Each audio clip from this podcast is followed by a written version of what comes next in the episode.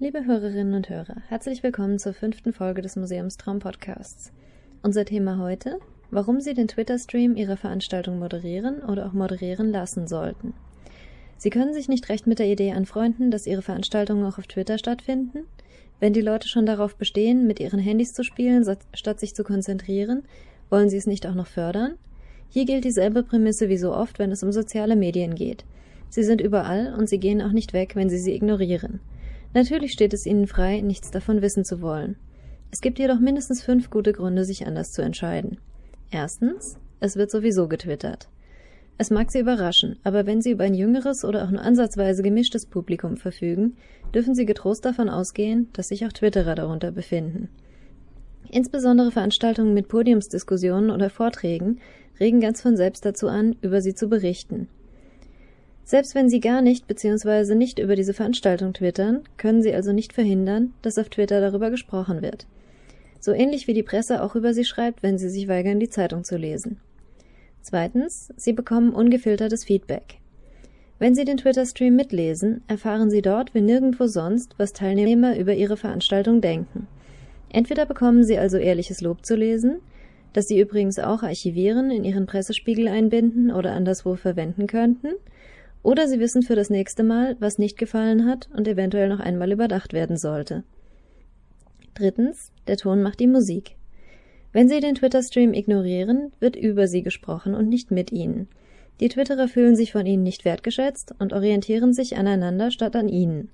Sollte es einen Fauxpas oder eine Panne geben, werden Sie versuchen, darauf aufmerksam zu machen und Ihre Meinung in immer drastischerer Form äußern, wenn keine Reaktion erfolgt.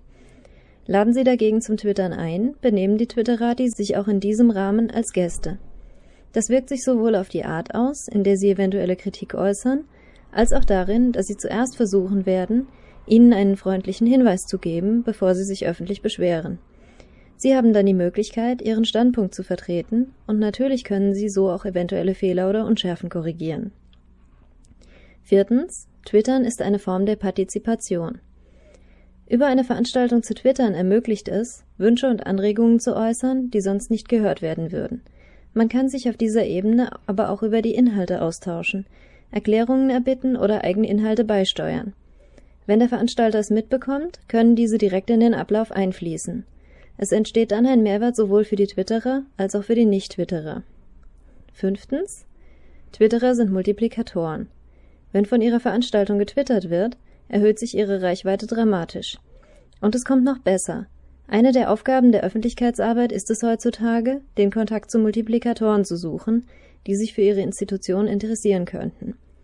Wenn Sie bei Ihrer eigenen Veranstaltung die virtuellen Ohren spitzen, finden Sie Menschen, die freiwillig zu Ihnen gekommen sind und die Ihre Inhalte spannend genug finden, um darüber mit Ihren Netzwerken zu sprechen. Wenn Sie es jetzt noch schaffen, einen positiven Eindruck zu machen, dann haben Sie schon gewonnen. Grundsätzlich gilt, schiefgehen kann es nur, wenn sie weghören.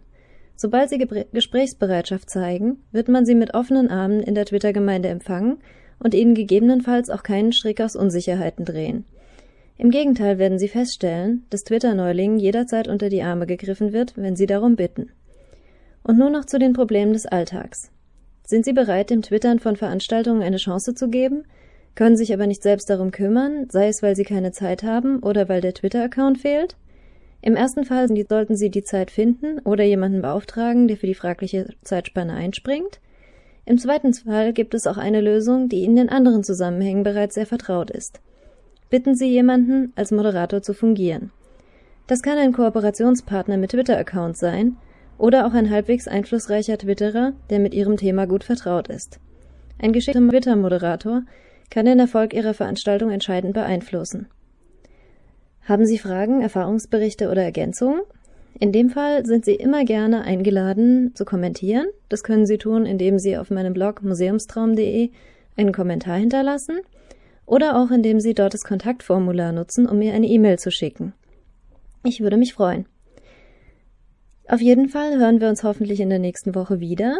Passend zum heutigen Thema äh, werde ich Ihnen da ein paar Tipps vorstellen, mit denen das Twittern von Ihrer eigenen Veranstaltung einfacher wird und mehr Impact bekommt. Auf Wiederhören!